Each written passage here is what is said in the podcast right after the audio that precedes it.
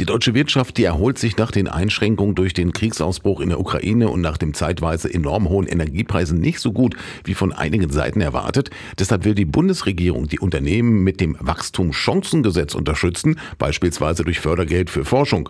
Die CDU, die hat den Vorschlag aber nicht zugestimmt, weil sie im Gegenzug den Agrardiesel wieder subventioniert haben wollten, sagt die heimische CDU-Bundestagsabgeordnete Mareike Wulff. Also am Ende ist es so, die, die Landwirte sollen sozusagen für die Versäumnisse der Ampel zahlen.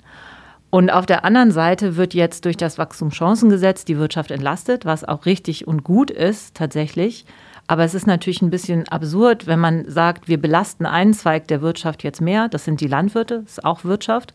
Und auf der anderen Seite entlasten wir wieder andere Bereiche. Für Mareike Wolf ist vor allem die Kurzfristigkeit beim Agrardiesel ein Grund, warum die CDU das nicht auf sich sitzen lassen will. Man kann natürlich immer über Subventionen streiten ne, und sagen, ne, wo sind die jetzt angemessen und wo nicht. Und das müssen wir auch machen.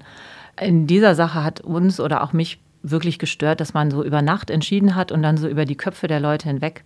Also man kann ja mit den Branchen auch reden, man kann sich zusammensetzen. Und dann muss man ja auch sagen, die Regierung hat hier den Fehler gemacht mit dem Haushalt. Also eigentlich hätte die Regierung sich erstmal wirklich schämen müssen dafür, dass sie einen verfassungswidrigen Haushalt aufgestellt haben, dass sie keinen Plan B hatten. Was machen wir, wenn die Klage erfolgreich ist? Also die Möglichkeit stand ja im Raum, ne? hätte auch anders ausgehen können. Aber das Urteil des Bundesverfassungsgerichts war ja das weitreichendste Urteil, was möglich war. Deshalb geht es der CDU vor allem darum, die Verlässlichkeit für Unternehmen zu bieten. Was die Unternehmen tatsächlich brauchen, hier ähnlich wie bei den Landwirten auch, sind einfach verlässliche Rahmenbedingungen.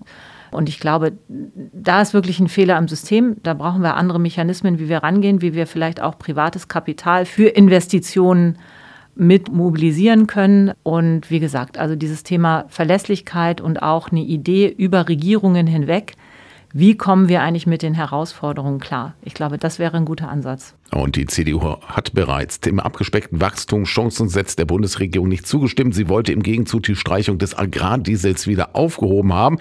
Jetzt muss das Gesetz allerdings auch noch den Bundesrat passieren und der entscheidet dann am 22. März.